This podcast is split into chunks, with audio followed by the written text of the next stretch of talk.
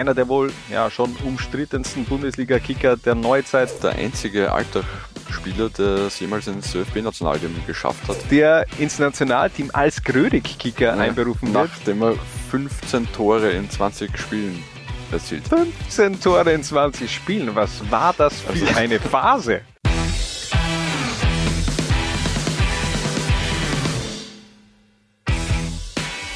Laula 1 baniert heute die One-Match-Wonder des österreichischen Nationalteams, also Spieler, die nur ein einziges Mal in Rot-Weiß-Rot auflaufen durften. Und da beginnen wir gleich im Tor mit einer Premiere für den SC Alltag, Harald. Andreas Luxe, er war bis heute der einzige Alltag-Spieler, der es jemals ins ÖFB-Nationalteam geschafft hat und der das Team-Trikot tragen durfte. In seinem Fall natürlich das Team Dormann-Trikot, nämlich im November 2016 gegen die Slowakei, damals ein 0 zu 0. Und ich finde generell, dass Alltag ein Gamechanger war für die Karriere von Andy Luxe. Genau, der hat lange Zeit eigentlich als großes Talent gegolten, äh, hatte auch im ÖFB-Team Spuren hinterlassen, allerdings in der U20 war damals Teil dieser Mannschaft, die 2007 äh, bis ins Halbfinale sensationell vorgedrungen ist äh, bei der WM in Kanada.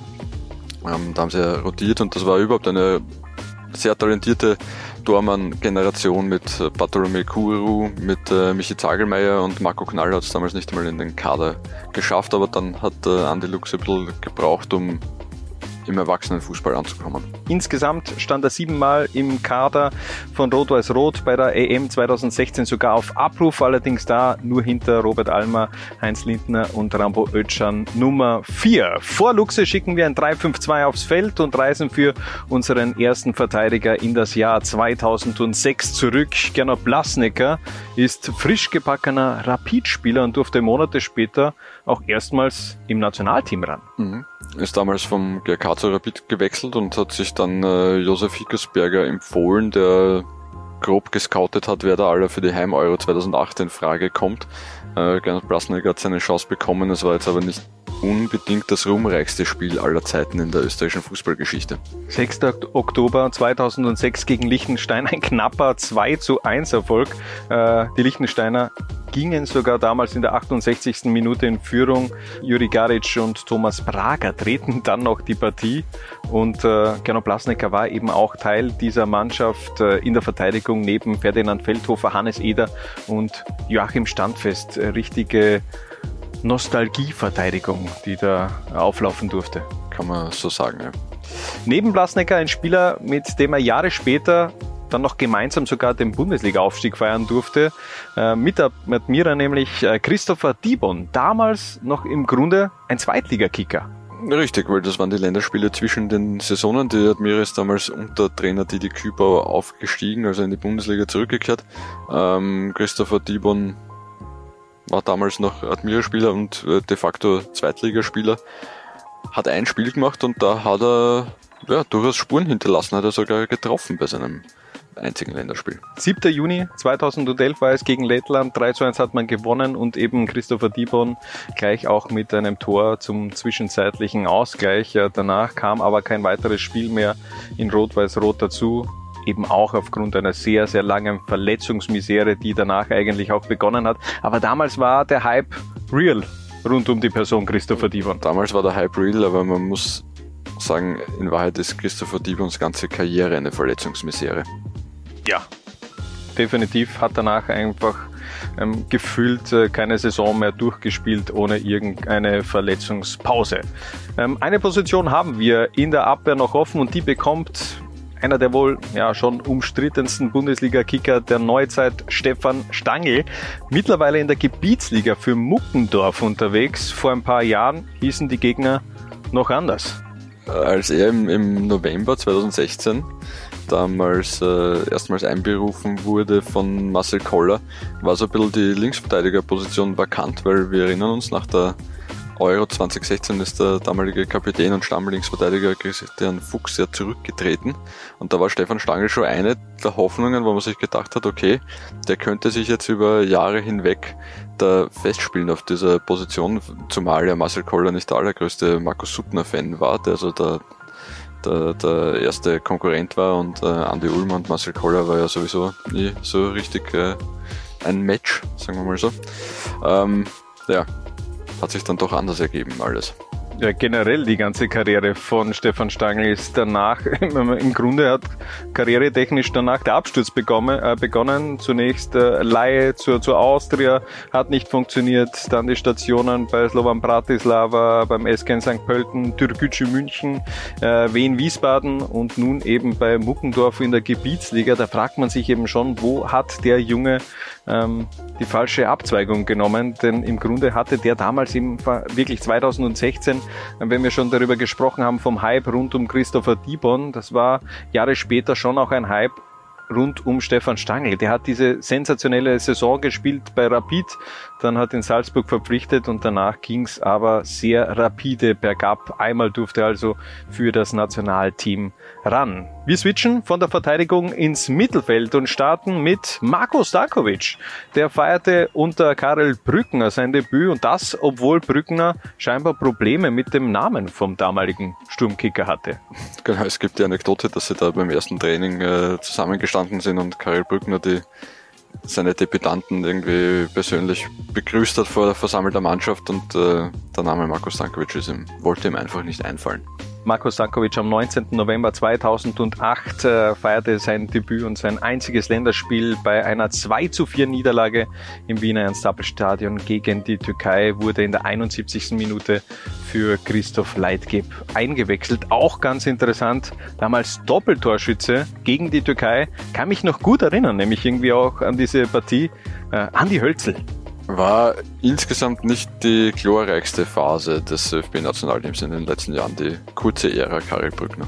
Das stimmt, aber gleichzeitig war es schon auch der Start der Ära Marko Arnautovic im ÖFB-Nationalteam. Monat davor, vor diesem November, also im Oktober 2008, äh, feierte auch Marko Arnautovic, glaube ich, äh, wenn ich mich jetzt nicht täusche, sein Debüt und leitete damit ja schon auch eine komplett neue Ära im österreichischen Fußball ein. Neben Stankovic setzen wir auf Rolf Landal. Auch der durfte einmal ran für Österreich und das hatte große Auswirkungen auf Deutschlands WM-Kader 2002. Genau, äh, Rolf Landals äh, einziges Länderspiel wäre nie jedem in so guter Erinnerung, hätte damals nicht äh, Sebastian Deisler die WM-Teilnahme gekostet. Er hat Jahre später, 2012, auch über diesen Zweikampf im Kurier mal gesprochen, hat damals gesagt, es war ein Foul von Deisler. Ich habe mich an der Schulter verletzt, ich habe gleich gewusst, dass es etwas Ärgeres ist, habe aber aus Ehrgeiz weitergespielt und bin erst in der Pause gegangen. Die Gelenkskapsel war teilweise gerissen. Ich musste fünf Monate Reha machen, fehlte lange bei meinem neuen Club Groningen, damals nämlich bei diesem Länderspieldebüt noch Spieler von Fortuna Sittard. Der hat ja generell eine, eine sehr strange Karriere äh, hinter sich. Das kann man so sagen, ja. Ähm, aus der Rapid-Jugend dann äh, nach Kärnten, wo er für Austria Klagenfurt gespielt hat und dann wieder über Donaufeld zu Inter Bratislava, dann äh, lange Zeit in den Niederlanden bei Alkmaar, Fortuna Sittard und eben Groningen. Immer komplett unterm Radar in, in Österreich, dann in Portugal bei Benjafiel. Äh, dann in Ungarn bei Schopron, wo er mit Pepe Signori gemeinsam gespielt hat. Ähm, und dann hat er sich zwischendurch doch entschieden, in Österreich Profifußball zu spielen, nämlich für die Admira und den GRK, ehe es dann wieder in die Slowakei zu den Dunajska Streda gegangen ist. Zwischendurch war er dann noch in Deutschland beim VfB Lübeck, äh, VfB Lübeck. Also ja, Weltenbummler als, als aktiver. Weiß nicht, ob er das gerne hört, aber, aber, ja, man, wie kann er das abstreiten bei diesem Lebenslauf? Äh, egal. Äh, offensiv rechts läuft bei uns Philipp Schobesberger auf. Mhm. 2005 erstmals nominiert gewesen. 2007 durfte er dann auch wirklich ran. Gegen Moldawien. Anfang Oktober 2017 als Rapidspieler. Philipp Schobesberger sogar in Rot-Weiß-Rot unterwegs. Genau, 2015 hast du gesagt, 2005 erstmals nominiert. Ja, Entschuldigung, 2015, 2015 natürlich, ja. ja. Sonst wäre er ein, heftig, riesen, ja. ein riesen Supertalent gewesen, äh, Philipp Schobesberger. Ähm, ja, irgendwie hat es äh, nie so recht gereicht, wobei man sagen muss, da zu seiner Zeit war die Konkurrenz Brutal. schon sehr groß und äh, vor allem Marcel Koller hat da ja kadertechnisch schon sehr viel auf Konstanz gesetzt. Da hat man ja, jahrelang eigentlich genau gewusst, wer, die, wer zumindest in der Startelf stehen wird. Ja, beziehungsweise, man, da haben es auch ganz wenige Bundesliga-Kicker in, ins Nationalteam geschafft. Ich meine, ist aktuell noch immer so, aber das Überangebot im Mittelfeld war damals schon gegeben, ist es jetzt noch immer. Also da äh, sind wir, glaube ich, auch sehr gut aufgestellt, auch ähm, im Hinblick der nächsten Jahre. Von dem her ähm, vielleicht einfach auch eine falsche äh, ein falsches Zeitalter für Philipp Schobesberger. Ähnliches trifft aber auch auf den nächsten Kicker zu. Drei Jahre vor Schobesberger feierte nämlich Michi Lindl sein erstes und einziges Länderspiel. Auch der im Grunde einfach zur falschen Zeit geboren, oder? Ich meine, zehn Jahre früher wäre der höchstwahrscheinlich immer gesetzt gewesen. Ja, Michi Lindl hätte ja zehn Jahre früher durchaus die Chance gehabt, sich fürs Nationalteam zu empfehlen, weil da war er schon erwachsen. Ähm, ja, stimmt auch. er hat, halt erst mit 28 äh, seine einzige, sein einziges Länderspiel bestritten, aber zu dem Zeitpunkt hat es ihm irgendwie jeder vergönnt, weil da war er in, in Düsseldorf richtig stark. Ähm, hat spät den Sprung ins Ausland gewagt, äh, hat aber super funktioniert, hat sich auch, finde ich, von den Vereinen her, gut, Twente war jetzt nicht so leimend für ihn, aber sonst vor allem mit Düsseldorf einen Verein ausgesucht, der, der sehr gut zu ihm gepasst hat. Ähm, und auch 1860 dann in weiterer richtig. Folge. Ähm, und ja, wie gesagt, hat ihm jeder vergönnt zu dem Zeitpunkt. War jetzt dann aber irgendwie klar, dass Michel Lindletz mit 28 Jahren nicht die Zukunft des österreichischen Nationalteams sein wird. Na eh, äh, wurde damals auch nachnominiert, weil sich David Alaba verletzt hatte und so kam er eben am 3. Juni 2014 in Olmütz unter Marcel Koller zu seinem Länderspieldebüt, wurde in der 53. Minute für Andy Ivanschitz eingewechselt. Neben Michi Lindl komplettiert Christoph Saurer, unser Fünfer Mittelfeld, damals noch Lastkicker und der war auch damals richtig gehypt. Ja, das war mit Abstand seine, die beste Phase seiner Karriere, diese, diese Lask-Zeit. Damals in der Saison davor schon wirklich sehr viele Scorerpunkte gesammelt äh, für die Linzer und dann eben auch am 11. Februar 2009 erstmals Rot-Weiß-Rot getragen in einem Freundschaftsspiel in Graz unter Karel Brückner. Es war das letzte Spiel von Karel Brückler, äh, Karel Brückner, ganze sieben Monate, sieben Spiele durfte er auf der Ersatzbank sitzen. Es war eine sehr skurrile Ära im österreichischen Nationalteam. Man muss sagen, es ist eigentlich schon, wenn man sich das jetzt anschaut und vergleicht, erstaunlich, äh, wie sich der österreichische Fußball weiterentwickelt hat in den letzten Jahren. Ein mhm. Länderspiel in Graz äh, unter Karel Brückner ist äh, heute eher unvorstellbar.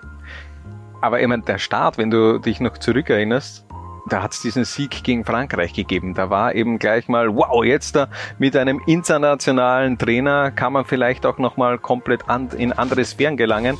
Es kam dann eben anders und nach sieben Monaten die Trennung Karel Brückner und Österreich und der damalige ÖFB-Präsident äh, Fritz Stickler hat ja auch immer gesagt, er sucht einen Trainer, der Deutsch kann und hat dann Karel Brückner äh, installiert, der außer Hallo und auf Wiedersehen nicht wirklich Deutsch gesprochen hat. Unterm Strich dennoch einer der vielleicht sogar der legendärste Nationalteamtrainer Österreichs aufgrund auch vieler ähm, Auftritte bei Pressekonferenzen, die wirklich sehr skurril abgelaufen sind. Aber er hat als Trainer sicher seine Qualitäten gehabt. Nein, nein das will ich ja nicht abstreiten. Mit, ja. Äh, mit der Tschechischen Republik, ja, muss man schon auch dazu sagen, ja, für die, die das nicht mehr in Erinnerung haben. Nein, eh, er ist jetzt ja nicht umsonst nach Österreich gekommen, also so, so ist es auch nicht. Ähm, wir machen weiter mit unserem Sturmduo und das eröffnet Christoph Mondschein. Ja, auch der hatte vor gar nicht allzu langer Zeit ein rot-weiß-rotes Trikot an. In Folge trug er viele weitere Farben, nur nicht rot-weiß-rot. Das stimmt, ja. Ähm, Christoph Mondschein war auch zu einer Zeit, als äh, es schon schwierig war für für Bundesliga-Kicker, aber ein wenig leichter als unter Koller, weil damals Franco Foda der Teamchef war, ähm, das geschafft hat. Ähm, hat bei der Austria damals eine wirklich gute Zeit gehabt. Die Austria wäre im Nachhinein auch gut beraten gewesen, das damalige Angebot, ich glaube es war von Espanyol Barcelona anzunehmen. Äh, Christoph Mondschein wäre im Nachhinein gut beraten gewesen, hätte die Austria dieses Angebot angenommen. Wer weiß, wie seine Karriere dann verlaufen wäre. Ähm, ja, Messi-Nachfolger beim FC Barcelona höchstwahrscheinlich. Genau, ja. ja. Ähm, würden dann vielleicht Yusuf Demir und Christoph Mondschein. Ähm, ja, äh, ist dann am Ende dieser Saison äh, ablösefrei zum Lask gewechselt und äh, ja, seitdem läuft es nicht mehr so ganz. rund. Ja, schön nett ausgedrückt. Ähm, aber damals eben wirklich UEFA Nations League unter Franco Foda ähm, gegen Rumänien bei der 2 zu 3 Niederlage eingewechselt für äh, Florian Grilic und das dann aber im Grunde auch die erste und letzte Einberufung von Christoph Monschaf. Generell seine erste Einberufung in Rot-Weiß-Rot, der war auch nie in einem Nachwuchsteam. Mhm. Das hat mich hier geflasht. Ja, ist halt ein bisschen unterm Radar geflogen, dadurch, dass er nie in einer Akademie war, sondern halt äh, klassisch sich in den unteren Ligen hoch gedient hat über, über Brunn am Gebirge und Ebersdorf dann aus der Regionalliga zu Admira gewechselt. Und da bist halt nicht so am Radar der österreichischen Nachwuchsteamchefs. Ein weiterer Kicker, der den Abschluss unserer Ansa-Panier bildet. Äh, dafür reisen wir nochmal zurück ins Jahr 2013.